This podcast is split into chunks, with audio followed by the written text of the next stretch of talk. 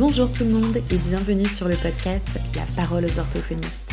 Ce podcast a pour vocation d'être une tribune afin d'avoir un espace de parole privilégié. Nos valeurs ici sont l'ouverture d'esprit, la tolérance et la bienveillance. Permettons-nous d'accueillir nos failles et notre humanité au service de notre profession si vaste et si particulière.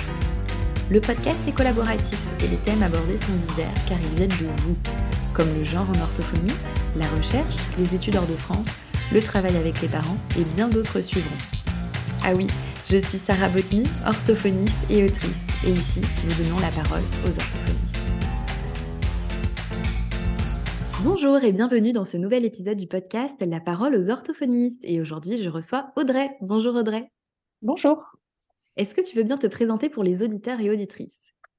Euh, Oui, donc je m'appelle Audrey, euh, je suis orthophoniste en libéral depuis, euh, bah, depuis 2003, donc ça fait 20 ans. Voilà. Super. Comment tu es arrivée, toi, en orthophonie, Audrey? Je suis arrivée en orthophonie. C'est une longue histoire, ça commence. Oui. en fait, je suis née en France, mais mes parents sont séparés très très tôt. Ce qui fait que pendant plus de 15 ans, presque 20, j'ai fait des allers-retours entre bah, le continent nord-américain et la France.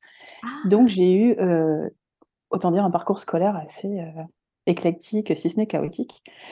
Et quand, j'ai eu mon bac, je sais plus, je crois que j'avais déjà 20 ans, je voulais un métier que je pouvais faire vite parce que j'adore les études, hein, j'adore les études.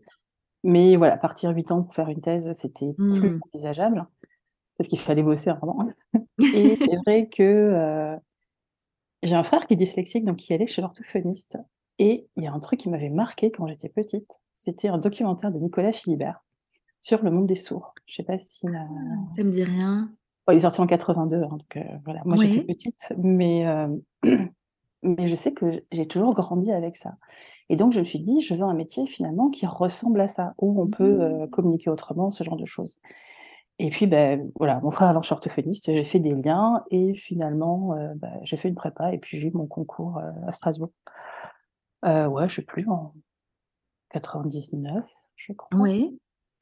Donc, donc voilà, je suis arrivée en orthophonie, j'ai fait mes 4 ans, c'était 4 ans à l'époque, et puis, puis j'ai commencé à travailler. OK, génial et attends, je te pose juste la question parce que ça ça m'intrigue. Comment tu faisais là les allers-retours avec le continent nord-américain? Tu faisais un an, un an ou enfin c'était plus C'était même plus compliqué que ça que ça. J'ai, euh, parfois j'ai fait des six mois, parfois j'ai fait des deux ans. Euh, ouais, ouais, ouais, non, c'était, on va dire que c'est pas la meilleure stabilité, mmh. qui soit pour, pour poursuivre des études. Majoritairement en France quand même, hein, parce que mon papa été stabilisé, ici en France. Oui. Mais, mais ouais, ouais, ouais. Bon après ça a apporté plein d'autres choses, vraiment géniales, hein. Je suis complètement bilingue, enfin j'ai j'ai quand même de culture, et puis pour le coup, j'ai connu vraiment deux enseignements, très différents à tous les niveaux, puisque j'ai fait, du primaire, euh, du secondaire, euh, de l'universitaire aussi, puisque j'avais commencé mes études euh, universitaires aux États-Unis. D'accord. Mais que bon, les équivalents c'était compliqué, donc voilà, à 19 ans, j'ai quand même atterri, bah, j'ai atterri au lycée en première. Donc ouais, j'étais, j'étais assez décalée. Ouais. Ouais, c'est pour ah, ça que je voulais un truc qui, où rapidement je pouvais travailler et faire un métier pas inintéressant, entre guillemets, hein, c'est pas du tout condescendant pour d'autres métiers, mais je savais que ce serait autour du langage en tout cas. Ouais, dans tous les cas. Et comment toi, tu as fait le choix de finalement travailler en France? Pourquoi pas aux États-Unis? Enfin, faire, ton université aux États-Unis et rester là-bas après? Ah, là, c'est des des choix familiaux, mmh. oui. Ils sont plutôt liés à ouais, c'est vraiment des choix familiaux et et d'avoir une vie, alors on touche à des trucs qui sont plus très plus trop portophoniques. Mais euh, oui, je, me sentais mieux de, faire ça en France en tout cas qu'aux États-Unis. États-Unis. Ok, super. Merci pour ta réponse. je t'en prie. Euh, j'aimerais qu'on aborde bah, le thème de ce mmh podcast, le TDAH. Est-ce que toi, tu peux nous parler déjà du TDAH de façon très générale pour que peut-être les personnes qui ne connaissent pas bien puissent resituer ça et même pour les orthophonistes qui connaissent pour mmh un peu préciser parce que on en discutait un petit peu en off. Des fois, on, peut avoir du mal à faire la part des choses entre TDAH et autre chose en fait. Oui, c'est vrai que le TDAH, on en parle beaucoup, beaucoup ces, dernières années. Allez, on va dire que ça fait dix ans peut-être que, c'est vraiment sur la table. Alors que ça, existe depuis beaucoup plus longtemps. on le diagnostiquait peu différemment. c'est un trouble neurodéveloppemental hein, qui, est, qui est dans le DSM-5, qui est tout à fait répertorié, tout comme les troubles des apprentissages. Bah, c'est un trouble qui va toucher les fonctions exécutives, donc c'est euh, des enfants et des adultes, hein, puisque ça ne mmh. passe pas avec l'âge, euh, euh, qui, vont avoir vraiment des grosses difficultés. alors, grosses, ça dépend aussi, c'est pas pour tout le monde pareil, mais il y aura des problèmes d'inhibition, de planification, de flexibilité mentale, de régulation, parfois des comportements, des émotions. Ça peut arriver, troubles moteurs surtout dans le cadre d'une hyperactivité. Mmh euh, on peut avoir un trouble de déficit attentionnel avec ou sans hyperactivité d'ailleurs, motrice, la plupart du temps. Mais, euh, mais elle, peut être, elle peut être aussi mentale. Ouais. ouais souvent on a l'impression que l'hyperactivité, ça en fait obligatoirement partie. Ah non, non, non, pas du tout. Non, non, non. Et, et même, euh, j'ai envie de dire, même les garçons et les filles n'ont pas forcément le même euh, type de, de trouble de déficit de l'attention. C'est vrai que cette hyperactivité, surtout, elle est, euh, on pense qu'elle est motrice, mais elle n'est pas que motrice. Franchement, il y a, des hyperactivités mentales qui, euh, qui sont très très fortes et qui ne se voient pas au, niveau du mouvement. Et par quoi ça se manifeste, cette hyperactivité mentale? Bah, Il y a des trucs dans ta tête tout le temps. Mmh. Ouais, ça n'arrête pas. ça n'arrête pas. Ouais. Ça n'arrête pas. Et puis, pour le canaliser, Petit, c'est très, très difficile. Mmh. Adulte, ça change. Mais, euh, mais quand les petits, non, c'est euh, canaliser ça, c'est compliqué. Oui. Ils peuvent pas le faire tout seuls. C'est ça. Et mmh. est-ce que toi, dans ta patientèle, tu en as beaucoup des patients avec un TDAH Alors, euh, oui. oui. C'est sûr que je. Alors après, ça fait longtemps que je travaille avec l'hôpital aussi. donc, ils savent, ils savent que je sais. Et puis j'ai fait plusieurs formations assez spécifiques aussi euh, au TDAH, particulièrement en Belgique, puisque j'y ai vécu. J'ai fait mes études en France, mais euh, aussi dans, le parcours chaotique, euh, il y a eu l'avant et l'après université. Enfin, je dis mmh. chaotique, mais c'est négatif. Hein. C'est pas du tout un parcours chaotique, c'est un parcours, un parcours actif. et atypique. et atypique, oui, peut-être. Oui. Je ne sais plus trop ce que ça veut dire atypique. Là aussi, ça fait partie de, de ce vase où on a mis euh, atypique, euh, typique, euh, mmh. hyperactif. enfin, parfois, c'est. Il faut le définir. En tout cas, c'est sûr que c'est pas un parcours linéaire. non. En tout cas, pour quelqu'un de ma génération, peut-être pas.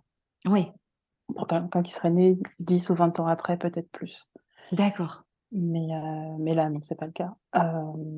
et donc en Belgique, j'ai été entre 2006 et 2010 et là-bas, la Ritaline, enfin Rilatine, disent là-bas, était plus prescrite. C'était un truc qu'on connaissait mieux, qu'on maîtrisait peut-être mieux, en tout cas, qu'on acceptait mieux. Oui. Est-ce que tu peux préciser ce que c'est peut-être si certains et certaines ne connaissent pas? La Ritaline? Oui. la Ritaline, c'est un des médicaments qu'on peut donner, en cas de donc de, TDA, TDAH. Euh, c'est du méthylphénidate, hein, euh, c'est une molécule, mais il y en a plusieurs là-dessus. Je ne vais pas trop m'aventurer parce que c'est oui. pas mon domaine, hein, c'est celui des, psychiatres et des, et des pédopsychiatres. Mais c'est bien de préciser que c'est un médicament comme ça. C'est un des médicaments. Il y en a, il y en a un des médicaments. C'est un des médicaments. Il n'y a pas que le méthylphénidate hein, pour, euh, mmh. donc c'est vrai que je, suis, je me suis surtout retrouvée confrontée à ça quand, quand j'étais là-bas. Bah, du coup, je me suis formée. Donc au début, les formations, c'était des stroups. Hein, euh, en gros, tu, tu passais plusieurs de formations pour euh, apprendre à, faire des stroups avec les gamins, euh, à leur apprendre à planifier, etc. C'était plus autour, autour de ça. D'accord. Et je suis revenue en France avec, avec ce petit bagage. Et puis, et puis ça s'est fait assez naturellement. comme j'avais cette approche-là, je sais qu'il y a un psy qui l'a su et ça s'est construit comme ça. Et après, forcément, j'ai fait des conférences, j'ai rencontré aussi euh, les différents pédopsies et psychiatres adultes de nous à Strasbourg. Hein, je suis à Strasbourg. On a vraiment un service dédié euh, pour adultes euh, avec des troubles de déficit de, l'attention. Mmh. Et, et, voilà, et les avoir rencontrés fait que finalement, on envoie plus facilement chez moi des, enfants et des adultes parce qu'ils savent que, que, je maîtrise le sujet ou en tout cas que j'essaie de travailler avec ces personnes-là. Oui.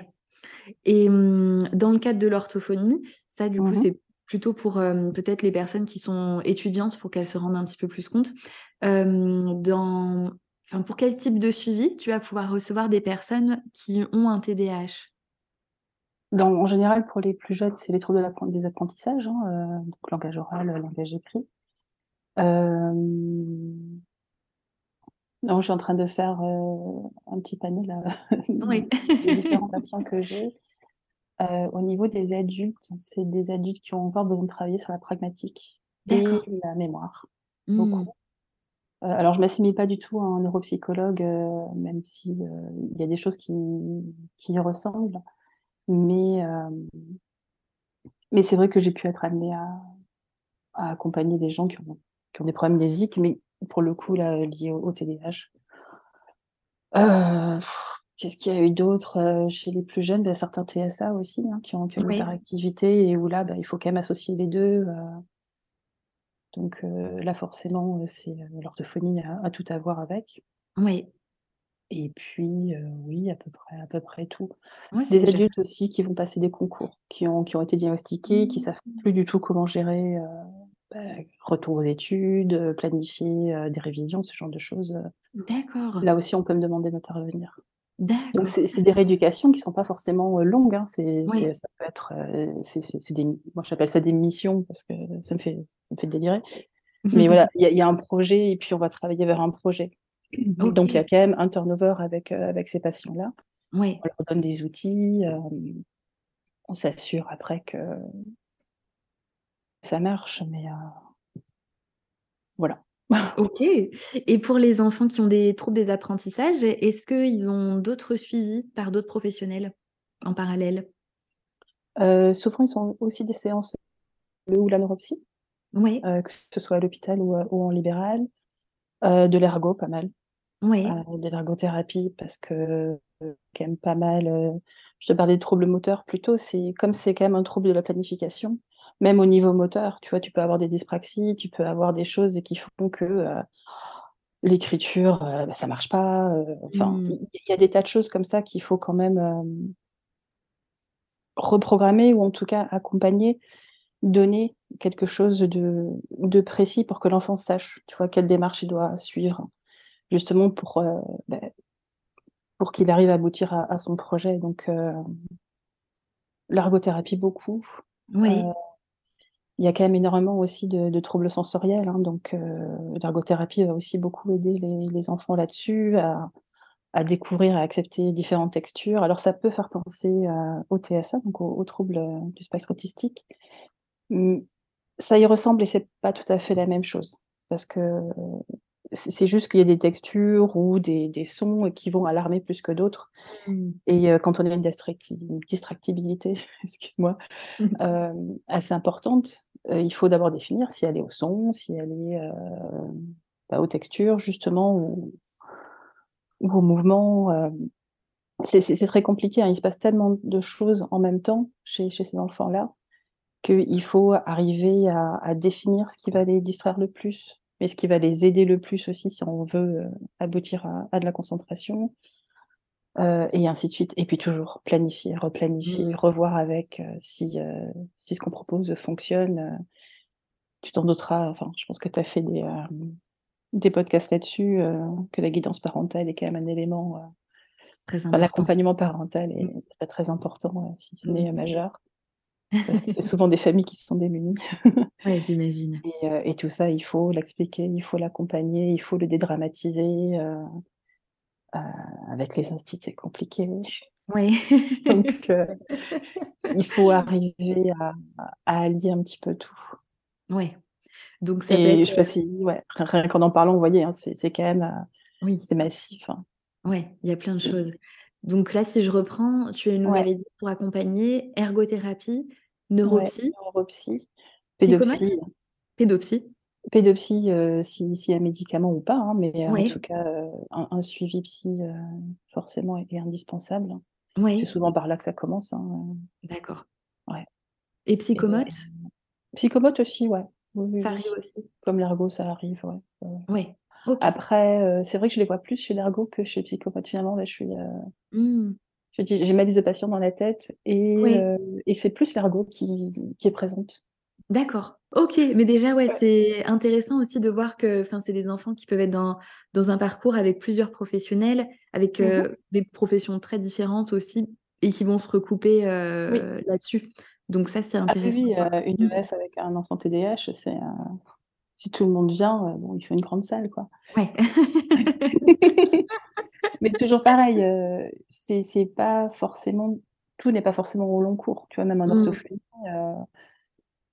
le fait d'aboutir, à la fin d'un projet fait qu'on va faire une pause, on peut reprendre plus tard. Mais non, non et puis avoir, 10 hyperactifs par jour, non, tu te retrouves en PLS à la fin de la journée. J'allais demander justement si tu avais beaucoup d'enfants, TDAH et est-ce que toi, tu t'organisais enfin, tu t'organises d'une certaine façon pour, par exemple, pas les avoir toute une aprèm ou? Ouais. Oui, parce que non seulement j'ai des enfants, TDAH, Mmh. mais j'ai aussi des TSA, pas mal Mmh. et j'ai pas mal d'adultes. Oui. Donc autant te dire que mes journées, parfois, il y a il y a des il y a des endroits dans mon agenda qui sont cochés en faisant: «Non, prends l'engagé». «Non, prends, prends ce trouble de l'articulation là». «Ah ouais, un petit peu de déglute». Voilà et là, tu fais: «Ah, c'est bien». Ça fait du bien. Ah, c'est chouette. Ah, en fait, c'est comme ça. Ah, cool. Et puis après, tu as des changements quand quand certains sont sont sous traitement médicamenteux, là Mmh. aussi, il se passe des choses. Ouais. Eux, tu peux les changer d'heure. Ouais, à ce moment-là, c'est bien possible. Ouais. Et donc, là, toi, c'était un sujet qui tenait, à cœur de parler parce que, bah, déjà, tu t'y intéresses beaucoup et Mmh j'aimerais, en fait, bah, maintenant qu'on parle un petit peu de toi. Oui, donc il y a pas de surprise, hein, je pense que c'était annoncé dès le titre. Donc je je suis atteinte je suis atteinte. Oui, donc j'ai un TDAH. Mmh. Heu, bon, ça fait longtemps, ça fait longtemps qu'on le sait. Heu, est-ce que ça fait longtemps que, heu, je suis traitée aussi? Heu écoute, que je suis sous médoc, en tout cas, ça fait 5 ans. D'accord. Ouais, donc heu et pour le coup, là, je ça ça ça a changé énormément de choses. Ah! Oui. Heu, tu tu veux tout le process? Oui, tu as tout Les auditeurs compris. apprennent que non, nous n'avons pas parlé avant, nous ne sommes pas comme ça. Moi, j'aurais aimé savoir déjà, en fait, quand tu étais enfant, est-ce que, tu vois, il y avait des des choses comme les enfants que tu reçois, où tu te reconnais en eux?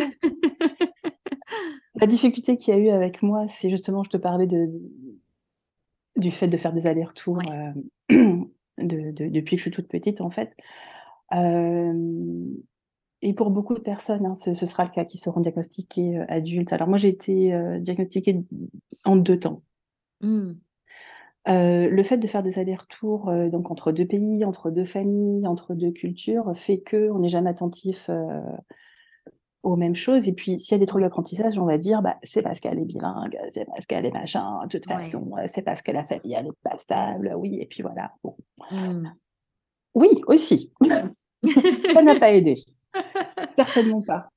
Mais hem j'ai pas de troubles, j'ai pas de troubles de l'humeur, j'ai pas de troubles du comportement. Heu, je suis une fille sympa. Heu, étant ballottée, bah, j'étais hyper adaptable. Tu vois? Mmh. C'est des choses qui se sont pas révélées, hem, en tout cas au niveau de de l'école, au niveau scolaire, Oui. au niveau de se faire des amis, j'ai jamais eu de soucis. J'ai Ouais. pas, le trouble des conduites sociales que certains peuvent avoir. Mmh. En revanche, je suis quelqu'un qui a 3 traumas crâniens, 42 points de suture, qui a fait de la gym très, très longtemps et qui pouvait pas qui ne dormait pas la nuit. Je suis un bébé. Qui ne dormait pas. Ah! Ouais, Ah oui. donc ma mère était très fatiguée, hein. J'imagine.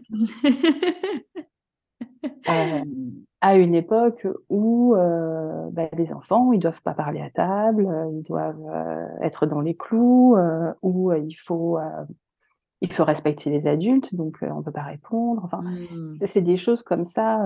donc j'ai 45 ans, tu vois. Donc c'était et puis ça n'existait pas. Soit on avait introduit le comportement et on finissait en pension. Ouais. et on bossait pas assez à l'école et, et, on était nul.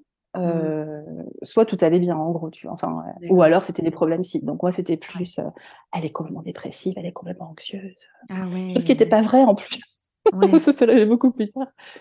Euh, ouais, donc les bulletins scolaires, c'était. Euh, quand même si elle faisait un effort, elle aurait des meilleures notes. Mmh. Euh, est-ce qu'elle est écoute vraiment en classe? Non, non, non, Et en fait, moi j'en parle parce que je suis très familière avec tout ça, donc ça me fait marrer.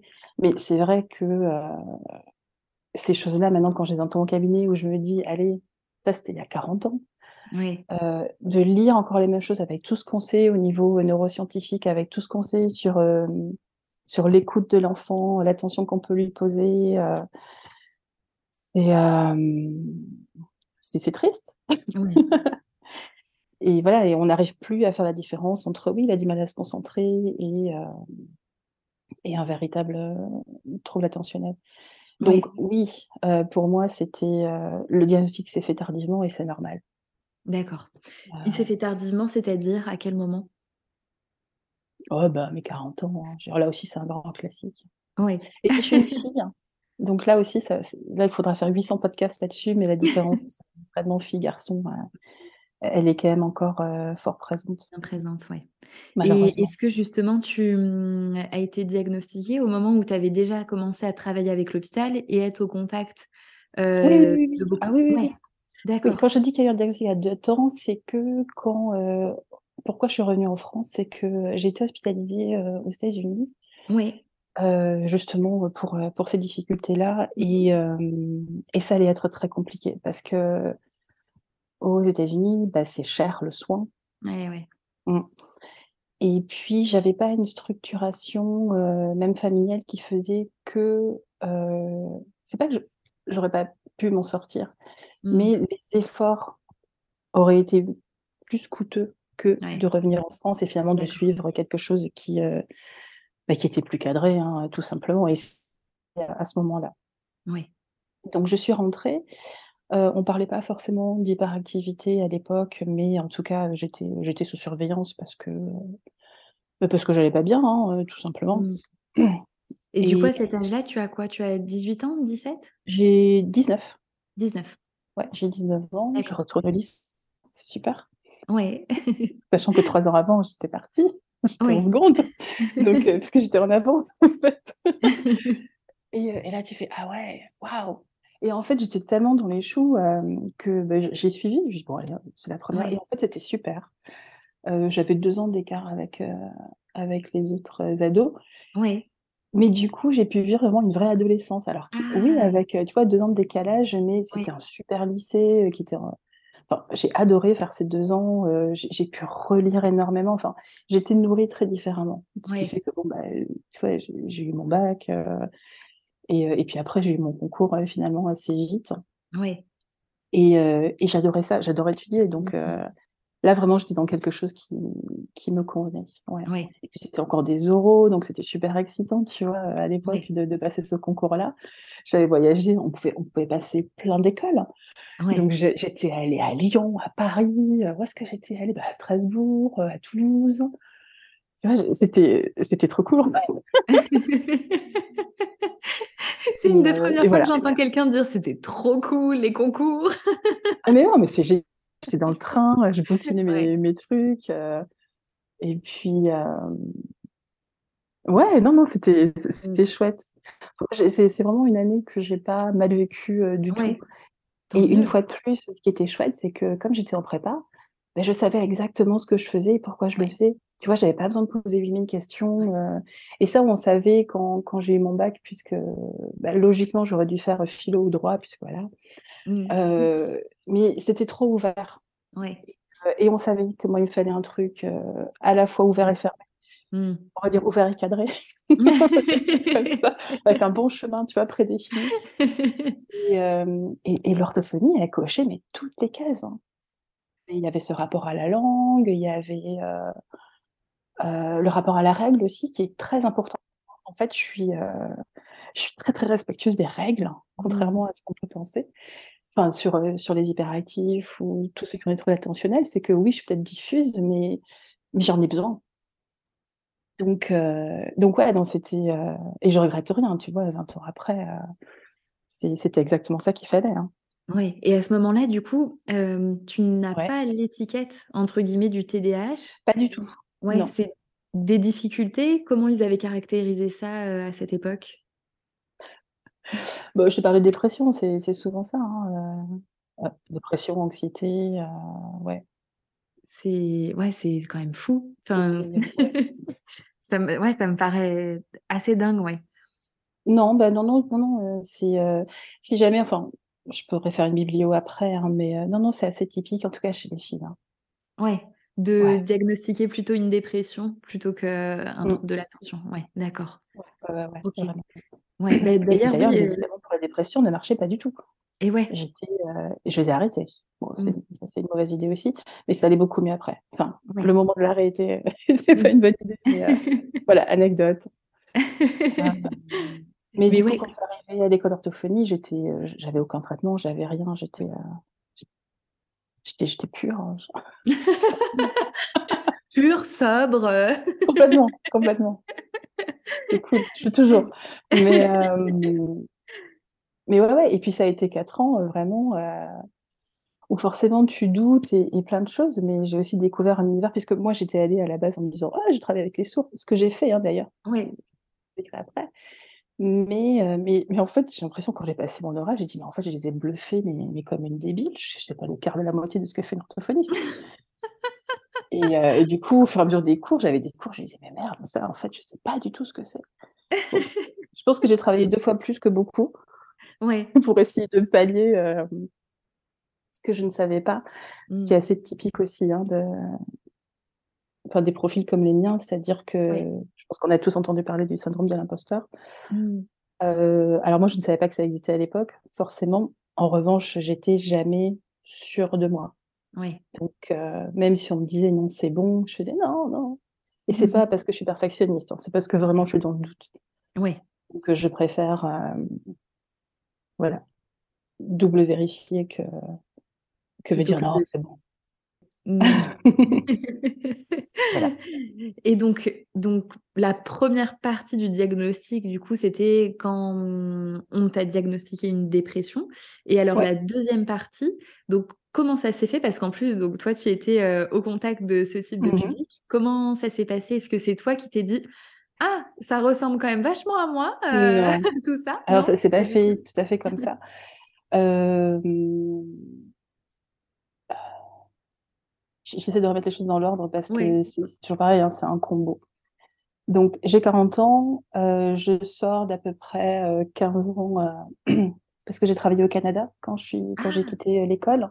D'accord. Justement, en surdité, là, j'ai, j'accompagnais un un professeur de Montréal, on a créé des bilans, en fait, pour tester le langage écrit chez, chez l'enfant sourd. Génial. Ouais, c'était super, c'était pendant 2 ans, franchement, c'était c'était génial. Être Tout est génial, hein, de toute façon. enrichissant. Ouais. Donc tu vois, j'ai pu aller à Montréal, j'ai pu revenir, heu, avec, heu, avec ce cette richesse-là. Je travaillais, Mmh. hein, je faisais vraiment des allers-retours aussi, bon, les allers-retours, transatlantiques, pour moi, c'est normal. Tu vois, c'est un truc, C'est ton quotidien. donc c'est alors ça ne l'est plus, mais ça l'était encore à l'époque, donc ça ça Mmh mh. ça me dérangeait pas de de faire de l'avion, tous les 2 mois. Oui. Ensuite, je suis partie en Belgique, donc pendant 4 ans, c'est les fameux 4 ans, dont, heu, dont je te parlais, où là, finalement, j'ai encore découvert, heu, des des nouveaux pans de la profession en tant que logopède. Ouais. Hem et je suis revenue en France, ouais, en 2010 et heu, bah, je me suis mariée. Mmh. et heu et j'ai fait un enfant. Et et je travaillais. Et puis, et puis j'ai divorcé.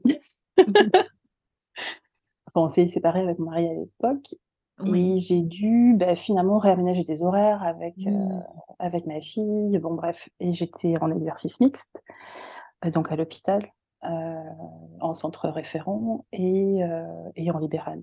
D'accord. Et bah, j'ai fait et ah non et après j'étais dans un autre, institut encore. J'ai fait un truc qui arrive beaucoup à 40 ans, c'est que j'ai fait un burn-out. Mmh. Ouais et un grave, hein. Je veux dire, pendant 10 mois, le médecin il a dit: «Non, non, non, non, vous ne retournez pas travailler, ça Mmh. suffit». Et pendant ces Toi, 10 tu mois l'avais tu l'avais senti venir le burn-out ou pas du tout? Absolument pas. Ouais. Absolument pas. Je me suis réveillée un jour, j'ai dit: «Ah, je peux plus bouger». Ah ouais. Voilà. Et quand on t'a dit que c'était ça, tu Oh, j'étais dans le déni. Ouais. J'ai dit: Mmh. «Mais non, j'ai pas un burn-out, mais non, donnez-moi Mais 2 non, jours». allez, Allez. 2 jours et je suis sur pied. 2 jours et je suis sur pied. Non, 10 mois plus tard. Ouais. Heu, donc heu, j'ai, hem oh, en plus, il a fallu faire plein de papiers, c'était hyper pénible. Heu ouais, ça te rajoute des difficultés Ah! plus de ce que tu es en train de vivre, quoi. Ouais, ouais, ouais et puis encore des répercussions, bref. Mmh. Et hem, donc oui, j'ai, bah, arrêté l'institut, bah, le libéral était, était entre parenthèses, de toute façon et comment ça s'est passé? Bah, pendant 3 mois, je crois que j'ai dormi, hein. Ouais. Ouais et puis après, heu, c'est mon psychiatre, hein, qui m'a dit: «Écoutez, heu, quand même, ça ressemble Mmh. beaucoup à quelque chose que j'ai vu, heu, je vais vous Ah! envoyer au centre, au centre référent, au centre spécial, Et tu t'es dit: «Ah bah, je déjà je connais». est-ce ouais, est-ce que vous avez déjà entendu parler TDAH?» «Bah oui». «Oui, oui, oui, bien, je oui, j'ai déjà très bien entendu parler de ça». Ça me dit quelque chose, j'ai ma place de parking là-bas, vous en faites pas. Ouais, ouais, ouais, voilà, je je pense que je je pense que je l'ai inventé. Heu et donc voilà, ça s'est fait comme ça où c'est allé assez vite, hein. Genre le questionnaire était vite rempli, les tests neuropsy étaient assez vite faits, c'était très clair. Mmh. C'est pas comme si on le savait pas déjà. D'accord. sachant que j'avais commencé à consulter mon psychiatre, heu, parce que je n'ouvrais plus ma boîte aux lettres. Ah! Ouais! D'accord. Ah ouais, j'aurais Ouais. pas pensé. Ouais, Et OK. bah, ouais, je n'ouvrais Mmh. plus ma boîte aux lettres. Donc j'ai dû oui, faire une fait. TCC pour ouvrir ma boîte aux lettres et puis après Mmh. ouvrir les enveloppes. Ouais. Et heu et ça, c'est pas de la dépression. Non. Non, Mmh. non. Heu, donc voilà, c'est, heu, ça s'est fait comme ça. Là, j'ai été mise sous médoc, heu, de suite. D'accord. ouais, une petite dose d'abord parce que, bah, parce que je travaillais pas encore et on les a augmentés quand j'ai quand j'ai repris le travail et honnêtement, le 1er jour où j'ai pris un cachet de méthylphénidate, je conduisais juste après, on a le droit. Ouais. C'est pas un truc qui assomme du tout, hein, ça ça ne fait ça ne fait rien à ce niveau-là. Mais j'ai sifflé dans ma voiture et je me suis Et dit: «Ah! C'est comme ça, en fait. Je peux Ah! conduire sans me dire que tout le monde ne va pas me foncer dessus et que je suis pas en train de faire une connerie». Ah! C'était les pensées que tu avais avant, en fait? J'étais en surattention Mmh. permanente. Tout le temps, tout le temps, tout le temps. Temps, tout le temps, tout le temps. Ça doit être épuisant. Oui, c'est exactement ça. Mmh. D'ailleurs, on parle pas de burn-out, on parle de surmenage, heu, professionnel. Heu, moi, c'était un Mmh. surmenage, point, je veux dire à tous à Ouais, tous les niveaux et pas pour des raisons de charge mentale ou oui, ça c'est sûr que, heu, voilà, tu as des milliards de trucs qui se passent dans ta journée, mais quelqu'un qui a pas un TDAH, gérera peut-être, un peu mieux avec moins de dépréciation, Oui. personnelle, avec, plus de rigueur, plus Mmh. de, bah, potentiel à à planifier, heu, en sachant où sont les priorités. Heu, quand un patient te dit quelque chose, tu peux arriver à dire non, au lieu de dire Oui. oui tout de suite, heu et après dire: «Ah mais comment je vais faire?» Mmh. si c'est des choses qui s'imbriquent et dans ta vie personnelle et dans ta vie professionnelle et le fait d'avoir pu poser un diagnostic, alors c'est sûr que les médicaments ont aidé, mais ensuite d'avoir pu approfondir, alors il s'avère que je connaissais déjà donc c'était bien Ouais. et de me l'appliquer à moi et que quelqu'un me l'applique à moi surtout parce que, bah, forcément, heu, entre, heu, la psychothérapie et la neuropsy, hein, puisque j'ai quand même vu une neuropsy pas mal, heu, ça, ça aide. Mmh. Donc j'ai pu avoir cet effet un peu, miroir, dire: «Ah oui, mais en fait, c'est vraiment vraiment utile ce que ce qu'on fait avec nos patients, quoi». C'est bien de se le rappeler. Oui. C'est bien que tu ne le rappelles aussi, parce que j'ai une, adulte qui, que j'avais hier et qui m'a dit Non, mais je me brûle quand même beaucoup moins hein, depuis que je vous vois. Elle se brûlait tout le temps. Hein. Et c'est vrai que d'avoir appris à planifier, tu vois, au niveau exécutif, de se dire, ben, en fait, tu vois, juste de, de s'entraîner à vraiment à hiérarchiser les choses, même si c'est pas euh, quand on fait la cuisine. Oui. Ben, elle, euh, c'est son psychiatre hein, qui m'a dit, elle a dit c'est quand même chouette parce que là, ça fait quoi, un an et demi maintenant, ou deux? Un an et demi que, que je la vois. Moi, toujours pareil avec les coupures. Euh, ben, c'est, euh, elle, elle a senti un vrai changement. Et c'est pas que parce que je suis sympa. C'est ce que j'aime bien dire. non, il y, a un travail derrière. Je veux dire, euh, quand on fait du planiflex, on fait du planiflex, on fait pas de... Mmh. Donc, donc voilà. Ah, c'est hyper intéressant. Et toi, ah, si, si, si, moi je trouve, je trouve ça hyper intéressant. Et enfin, tu vois, cette histoire pour ta patiente, le fait qu'elle se brûle, enfin, je n'y aurais pas du tout pensé en fait. je pense, je, enfin, moi en tout cas dans ma patientèle, j'ai pas de patients qui sont diagnostiqués et je ne sais pas trop si j'en ai, tu vois, qui ne sont pas encore diagnostiqués. Oui, mais tu as, des patients frontaux, tu as des patients aphasiques. Oui, oui, oui. Mais enfin, tu vois, j'aurais pas Enfin ouais, c'est des choses auxquelles j'aurais pas pensé. Tu vois, la voiture, je pensais pas, par exemple, que pour toi, tu vois, c'était en fait euh, être en survigilance tout le temps, tout le temps, tout le temps. C'est ça, c'est la survigilance euh, permanente. Ouais. Ah et, c'est vrai que souvent les gens disent ah mais oui, il fait pas attention ou euh, il est dans la lune ou ce genre de truc. Dans, dans, dans le déficit attentionnel, on est en surplus aussi. Hein. C'est des mmh. choses qui, qui, sont même plus fréquentes qu'on ne le croit. C'est-à-dire que cette, cette hyper-vigilance, vigilance, cette super-vigilance, c'est que tu es aux aguets en permanence euh, et de ce qui va se passer et de ce que tu n'as pas fait. Ah. En gros, tu es obligé de. C'est comme. Euh, je prends souvent le comparatif euh, avec Bloomberg TV. Je ne sais pas si vous voyez ce que c'est. c'est la, télé, la télé du 440.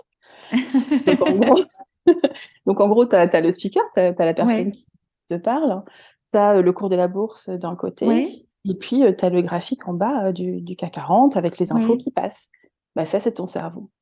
Ah. Tu as quelqu'un en face de toi, mais tu dois analyser comment il bouge, comment il te regarde, comment toi tu le regardes, est-ce que tu as bien répondu à la question, et tu as tout à côté. Mmh. Donc imagine, c'est en colonne, en ligne, en, FaceTime, tu vois, et, et, puis il y a de la musique derrière. Oui, évidemment. Euh, souvent. Mmh.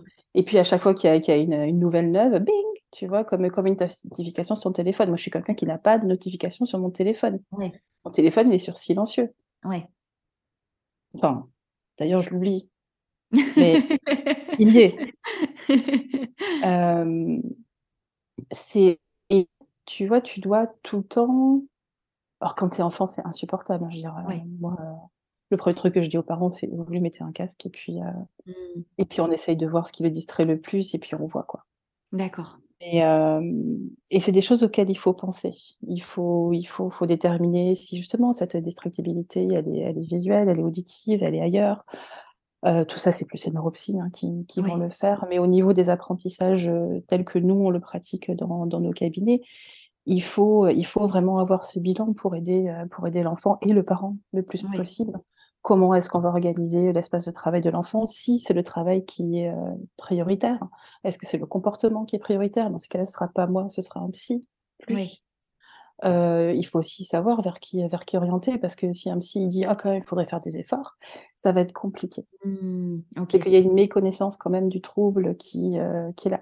C'est pour ça qu'avec les, les, enseignants, c'est aussi difficile parce que c'est un jargon, c'est un vocabulaire qui est, euh, qui est très très nouveau euh, dans le domaine de l'éducation, puisque c'est plus de l'éducation, c'est euh, bah, c'est presque de la programmation en fait.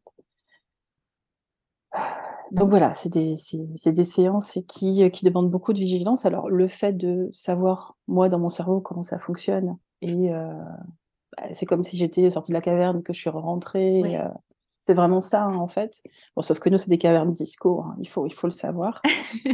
Euh, voilà, il y a des boules à facettes, il y a la musique, il y a les gens qui rentrent et sortent, ils sont, ils sont habillés de plein de manières différentes, et forcément, on va se souvenir de comment ils sont habillés, sinon, c'est pas drôle. Euh, et dans tout ça, il faut danser. Mmh. Et si tu veux danser coordonné, bah, c'est du taf. et nous, on est, là pour, on est là pour aider à danser euh, coordonné, en fait. Mmh. Donc, donc voilà. Et mmh, si on revient un petit peu plus sur, du coup, toi, Mmh qui as un TDAH en étant orthophoniste, quelles sont les difficultés que tu as rencontrées en étant peut-être en, libéral Enfin, j'allais dire peut-être plus en libéral qu'en structure, mais peut-être pas forcément en fait? Il y, a, deux dimensions à ça, puisque j'ai connu les deux. Oui.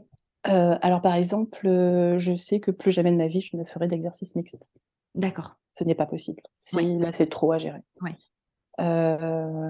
parce que c'est deux univers différents, parce que c'est des mmh. informations ou des pathos aussi qui sont très différentes, qu'il faut adapter en permanence et que à 40 ans, tu peux plus. Je pouvais encore à 20, 25, 30, tu vois, d'avoir voyagé autant, tout ça, ça ne posait pas de soucis.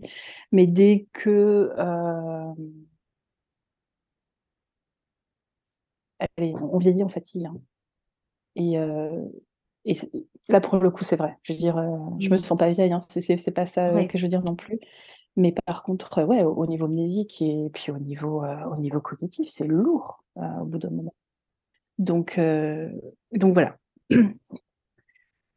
Donc là, voilà, ça c'était un des trucs, surtout après, après le surmenage, 10 mois, 10 mois d'inactivité, ça, ça fait réfléchir. J'ai aussi fait un bilan de compétences en me disant, est-ce que vraiment c'est l'orthophonie est-ce que je dois continuer là-dedans Oui. J'aime beaucoup mon travail, donc euh, je trouve que justement, il est, il est fait plutôt pour des gens comme moi, parce qu'on peut, ben, on peut changer de pathologie si on veut. Euh, on a plein de moyens pour faire plein de choses. Alors oui, on est mal payé, mais euh, au, niveau de s'occuper et les méninges et le corps, je trouve que ben, il n'y a pas mieux. Mmh. Donc, donc voilà, et puis je pourrais pas travailler dans des équipes et tout, tu vois, par exemple des, des boulots dans, où tu travailles à plusieurs, ça peut être compliqué pour, pour des gens comme moi. Parce que là aussi, il faut s'adapter aux personnalités de chacun. On a envie de faire plaisir, hein, on n'est pas. on sait que c'est nous qui avons un trouble. Donc à, partir, à partir de là, tu, voilà, tu sens plutôt que c'est à toi de t'adapter, même si parfois ça peut être bien que les autres s'adaptent aussi. Mais en tout cas, dans le boulot, euh, la difficulté a d'abord été de, faire ça. Il faut arrêter de tout vouloir et vraiment se concentrer sur ce qui nous fatigue le moins. Euh, moi, c'était libéral, qui me convenait le plus et qui me fatiguait le moins.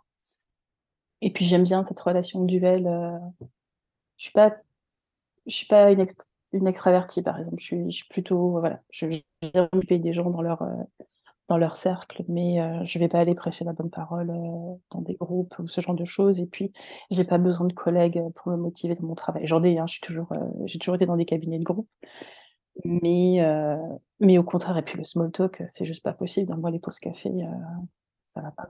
Pour toi, c'est pas possible ça. Mmh. Mmh. Voilà, je, je peux pas, je peux pas rester en surface non plus trop trop des choses, en tout cas pas longtemps. donc voilà. Mais donc ça, ça a été la première chose. Bah, là où ça crée des vraies difficultés, bah, d'après toi? Alors moi comme ça, je mmh dirais, sur la gestion de l'administratif, Ah oui, c'est étonnant. Ah, c'est une bonne réponse, toutes ces petites tâches autres que quand ton patient est là. Alors elles ne sont pas petites. Pardon. De toutes ces immenses tâches. Absolument. Oui, oui, oui. Oui, non, ça a été ça a été le plus gros problème. Après, ce qui est rassurant, c'est que c'est pas que avec les choses du bureau, c'est-à-dire avec, les choses de la vie aussi. C'est-à-dire, remplir une feuille d'impôt, ce genre de choses, Si mmh. j'ai pas les délais en tête, je vais les oublier, Oui. pour de vrai, hein. c'est un vrai, vrai problème, hein. Je pense mmh. que je pense que les gens aux impôts me connaissent. Ah, c'est Audrey! Oui, c'est ça, c'est un peu ah, ça m'étonne euh, j'ai un, un, huissier euh, attitré. Hein, non, non, non, non, mais pour, pour de vrai, j'essaie d'en faire des blagues, mais c'est pas drôle. Ça fait cinq ans que je suis en, en litige avec la Carpinco, par exemple, hein, mais on, ah a du mal à communiquer. Oui, oui, oui. oui. Ah oui Oui, oui, oui, euh, j'ai un avocat. euh, mais c'est pas que lié au TDAH, c'est que. Bon, voilà, après, les, arrêts maladie en, en libéral, c'est pas facile, toujours. Mais dans, dans, mon cas, ça a été un peu plus compliqué. Oui. Euh, surtout, euh, enfin aussi à cause de, l'administratif. Voilà. Mmh. Donc ça, c'est des points euh, noirs. Alors j'ai travaillé beaucoup. on peut même dire que c'est de mes préoccupations principales. J'ai essayé beaucoup de choses et et à un moment, il faut arrêter d'essayer, il faut faire, mais c'est plus facile dit que fait, donc bon voilà, ça va beaucoup mieux. Honnêtement, honnêtement ça ça va. Je vais pas Oui. faire du placement de produits parce qu'on n'est pas là pour ça, mais il y a des logiciels qui m'ont qui m'ont aidée et j'ai même arrêté d'avoir un comptable parce que finalement ça me posait plus de problèmes que, Ah OK. que de faire moi-même. Alors c'était pas seulement une histoire de délai, c'était une manière de, de traiter les documents qui qui Mmh. n'allaient pas et heu et ça, c'est un truc qui est assez, spécifique aussi, au niveau TDAH, c'est que quand quand on découvre quelque chose, on a on a besoin de de le connaître à fond. Donc c'est-à-dire Ah! que j'en étais arrivée à un, point où je trouvais les erreurs de ma comptable. Ah oui. Donc voilà, Ouais. j'ai décidé d'arrêter puisque, heu, Peu d'intérêt de c'était pas sympa. continuer, ouais. Ouais, il y avait peu d'intérêt et Mmh mh. hem et de maîtriser finalement, heu, c'est, pas maîtriser dans dans le sens du contrôle, mais, de savoir ce qui était fait, ça me rassurait plus Oui. et au moins s'il y avait une connerie, c'était moi qui l'avais faite, Ouais, c'était pas elle et je pouvais surtout répondre aux questions qu'on qu'éventuellement on pouvait me poser, heu, parce que je supporte pas de pas répondre. D'accord. Parce que j'aime pas ne pas savoir, évidemment. Heu, voilà, c'est, hem, c'est le gros point noir du du libéral. Mais heu, mais en fait, ça va. Ça me ça me préoccupe 2 jours et puis après ça passe. Ce qui est aussi parce que du coup après tu oublies que que tu dois régler des trucs. Mais bon voilà, c'est, un coup à prendre. Mais c'est Ouais. vrai que je trouve ça hyper exigeant le libéral sur, ce que ça demande en termes d'organisation. C'est quand même Mmh. très, très exigeant parce qu'il y a pas d'équipe, il y a pas, une personne qui est chargée de ça ou d'autre chose. Enfin là, il faut tout faire soi-même et les délais, il faut les tenir soi-même, en fait, parce qu'il y a et personne qui va nous le rappeler, quoi. ouais et imagine-toi qu'il y a 20 ans, il y avait même pas d'internet. On n'avait pas tout ça.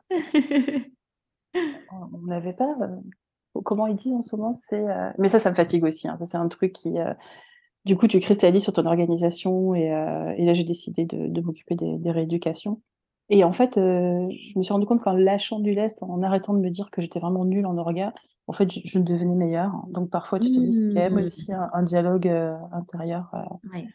que tu fais, pour, pour t'améliorer ou en tout cas pour, pour réussir à à faire les choses dans les temps. Cette année, j'ai déjà envoyé ma 2035. Oh! Alors là Ouais. et ouais. Et ouais et ouais. Bon après, est-ce que je vais penser à faire la 2042 en juin? Je ne sais pas. Déjà En tout cas, il y en a une qui est faite. C'est la seule en plus. Heu, J'adore. ouais. Donc là, on parlait un petit peu des difficultés, du coup, Oui. qu'on a pu, heu, t'apporter le TDAH. Est-ce que, hem, il y a des forces que le TDAH t'a apportées dans l'orthophonie? Ou même dans ta vie perso d'ailleurs? Heu, bon, je on va rester sur l'orthophonie, Mmh mh. heu, parce que c'est là où ça marche le mieux, heu, Mmh. finalement. Hem, mais je pense que j'ai un rapport plus franc peut-être avec, avec certains patients et avec la famille.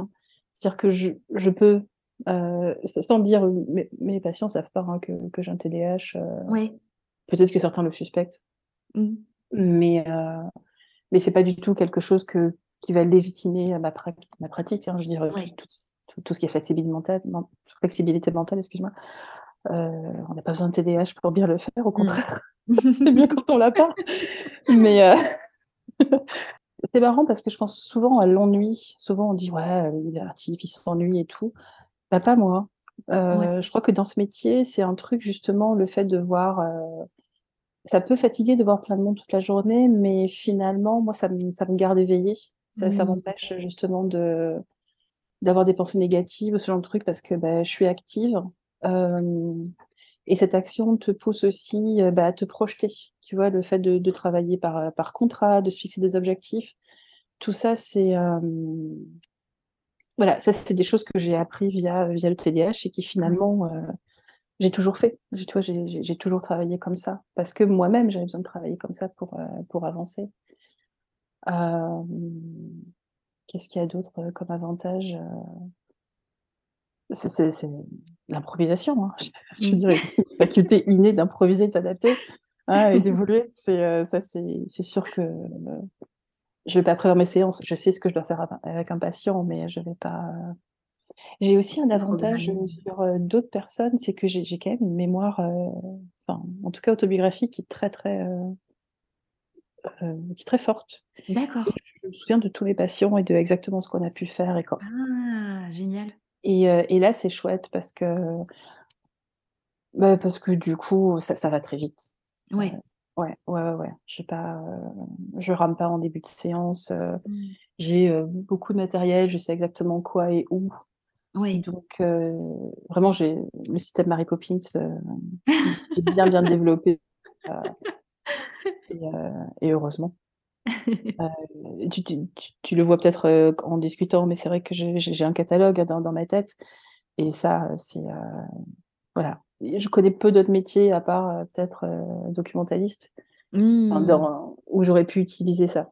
D'ailleurs, faire une ça. recherche sur Google, moi ça me prend 30 secondes quand les gens galèrent encore et moi je suis là parce que je sais tirer exactement ce qu'il faut quand il faut. Vu que je comme je suis en survigilance, je dis: «OK, non, ça, ça, ça et ça». C'est-à-dire, autant je peux régler les choses de manière instantanée, et c'est pas un souci. Du coup, les dialogues avec les parents, avec les enfants peuvent se faire, très, très vite parce que j'ai Mmh. pas, parce que je peux entendre la demande, filtrer, savoir, ce qui enfin, comment leur répondre, finalement. Ça, c'est chouette. Ouais, c'est Ouais. un super avantage ça. Ouais et puis j'aime, les jeux, pour moi, c'est pas juste un moyen de rééduquer, c'est, on parlait de flexibilité mentale de flexibilité mentale, pardon et de et de planification. C'est vrai que je vais utiliser énormément de, bah, de smart games et et d'autres jeux que je vais pouvoir détourner D'accord. et et ça aussi pour casser l'ennui, il y a rien de mieux quand quand je peux Mmh. détourner un jeu, un travail, heu, pour, rendre quelque chose de concret. Bah, c'est pour ça que je suis plus contente d'être, orthophoniste que, je sais pas, banquière. Mmh. C'est qu'il y y a quelque chose quand même, même si parfois c'est long, heu, on utilise du concret pour du concret et ça, c'était ça, il me le fallait, en fait. Sinon, je pense que j'aurais été dans une errance professionnelle, longtemps. Ouais, ouais, ouais, Mmh. ouais. Voilà. OK Ça, et c'est les ben avantages. super. C'était bien de, mmh, de voir ça justement et en fait, heu, moi plusieurs fois, j'avais lancé des des appels sur Instagram Mmh pour, hem, trouver justement des orthophonistes qui avaient des difficultés, un trouble, heu, qu'on rencontre nous chez nos Mmh mh. patients et je trouvais ça super intéressant d'avoir ton point de vue justement d'orthophoniste et porteuse de TDAH qui reçoit du public avec un TDAH. Ouais, mais pas que, hein, il ouais. faut pas faire que ça parce que, mais sinon justement on perd cette, cette diversité qui Mmh. fait qu'on on nourrit, hein, aussi nos nos autres, nos autres séances. Tu vois là ces dernières années, finalement c'est c'est plus l'oralité, qui, prend de la place et et là je pense que c'est aussi mon attrait pour, bah, la diversité culturelle, ce genre de choses. C'est vrai que bon forcément j'ai énormément de patients bilingues, si ce n'est trilingues Oui. et les familles internationales viennent me voir, hein, quelle que soit leur nationalité, quand il y a un trouble des apprentissages, avéré. Bon, je fais des bilans dans dans les 2 langues aussi puisque j'ai pu aussi quand même, heu, voir comment étaient faits les bilans, en tout cas en anglo-saxon. Oui. Donc oui, c'est, c'est sûr que avoir un TDAH, cette capacité à faire beaucoup de choses en même temps finalement, là là ça là ça a tout son sens. Oui.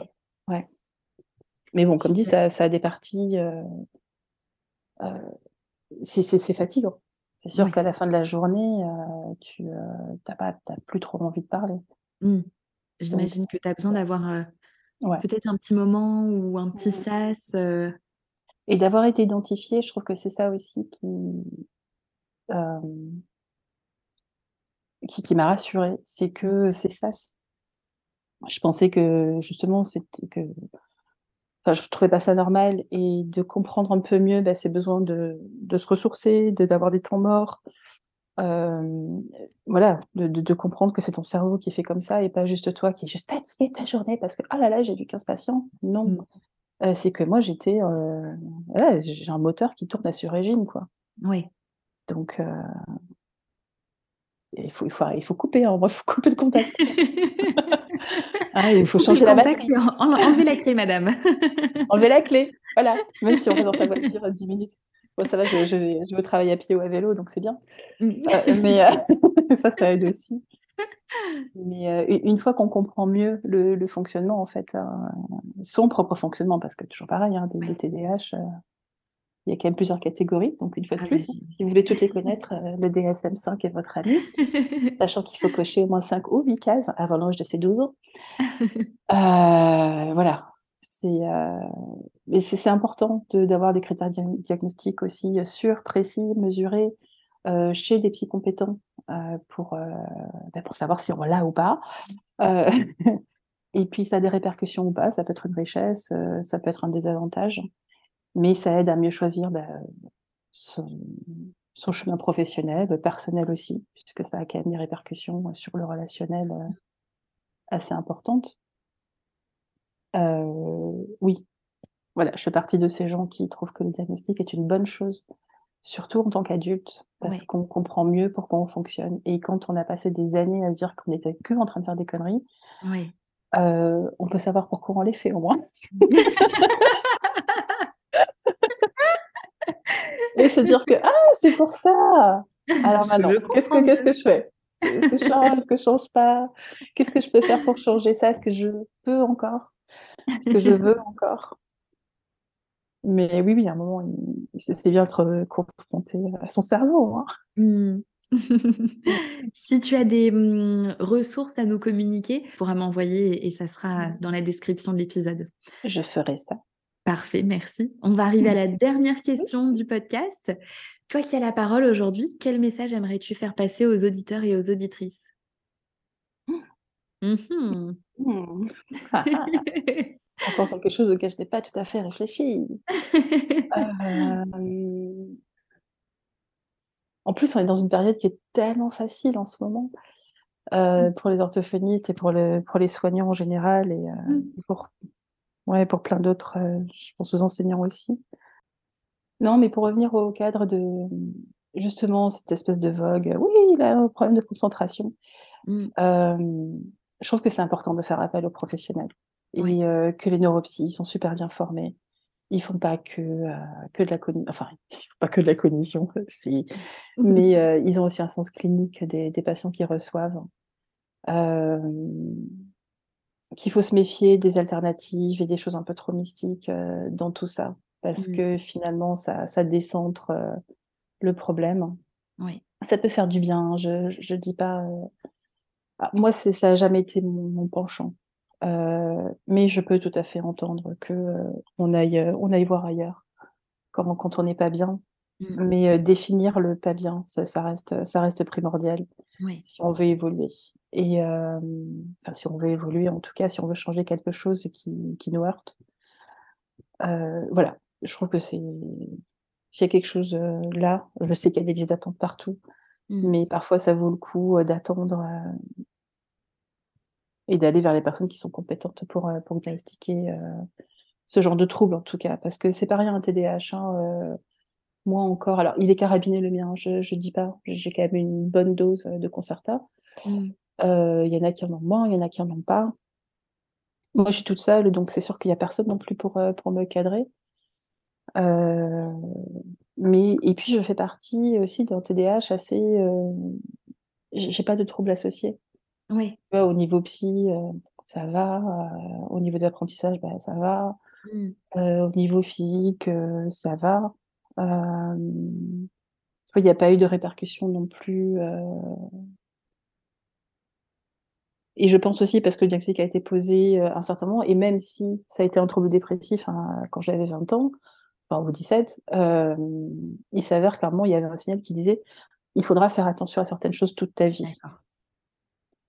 Et alors non, c'était pas une dépression, mais il n'empêche que j'ai fait attention à certaines choses toute ma vie qui ont fait qu'aujourd'hui, j'ai une vie équilibrée. Enfin, tu vois, je suis mmh. pas non plus dans des parce que quand tu regardes le parcours d'un TDAH, euh, que ce soit dans, chez mes patients ou même euh, à l'hôpital, hein, moi je vois quand je discute avec, euh, avec des collègues psy, c'est quand même des histoires de vie qui, sont, qui sont assez terribles. Hein.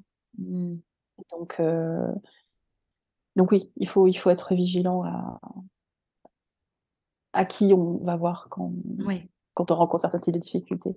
Et l'avantage des troubles d'apprentissage, je trouve, c'est que ça, les orthophonistes sont quand même, euh, enfin, sont des professionnels qui connaissent bien le système de santé en général, donc ils peuvent envoyer aux, personnes compétentes. Oui. Et, ça, c'est quand même une force de notre métier, c'est qu'on on est tellement. Euh... Je sais pas, parfois je nous regarde et je me dis, mais mon Dieu, on fait tellement de choses. Et en fait, on sait les faire. Ou en tout cas, on connaît des tas de choses et qu'on peut exploiter. Oui. Euh, si c'est comme si tu avais un carnet d'adresses géant, tu vois, dans, ta tête, parce que tu as lu dans ton rondal, tu vois, il y a 20 ans, ah mais oui, c'est vrai, il y avait, euh, il y avait ce cas clinique-là, et c'était vers là qu'il était allé, et ça me rappelle ça. Et, ça, on sait le faire en vrai. Il y, en a qui pensent qu'elles ne savent pas ou qui savent pas, mais si. Voilà, c'est euh, et pour ça, je trouve qu'on a un métier qui est quand même particulièrement riche. Mmh. je suis bien d'accord. voilà. On va arriver à, la conclusion du coup de, ce podcast, Audrey. En tout cas, vraiment un grand, grand merci à toi de, m'avoir contacté pour qu'on fasse cet épisode. Je suis mmh plus que ravie. Euh, c'est pas, pas, moi, hein, c'est Sophie. C'est la faute à Sophie. Ah, Sophie, coucou Je ne nommerai pas. Sophie, je sais pas, des, des cœurs à la place des narines, une grande bouche. Mmh. Est-ce que ça dit quelque chose à quelqu'un? Ah, Je sais pas. Et dans tout cas, non, non, mais c'est je suis super contente que, que Sophie, euh, du coup, t'en ait parlé. Et je suis vraiment très contente. J'espère que, que, beaucoup vont écouter cet épisode parce que je pense que ça peut nous apprendre énormément de choses. Euh, et c'est bien de, de, nous ouvrir un petit peu euh, l'esprit aussi. C'est, c'est toujours dans la ligne éditoriale de ce podcast. Donc, je suis très contente. J'espère. j'espère que c'est pas trop confus. en tout cas, vraiment, merci à toi. Avec plaisir. À très bientôt, Audrey. Au revoir. Au revoir. Merci à vous d'avoir écouté cet épisode en intégralité. Ça compte beaucoup pour moi et les invités. N'hésitez pas à nous donner 5 étoiles sur Apple Podcast et à partager le podcast afin que plus de monde puisse l'écouter. Si vous avez envie d'aborder un thème ou de réagir à un épisode, venez m'écrire sur Instagram à La parole aux orthophonistes.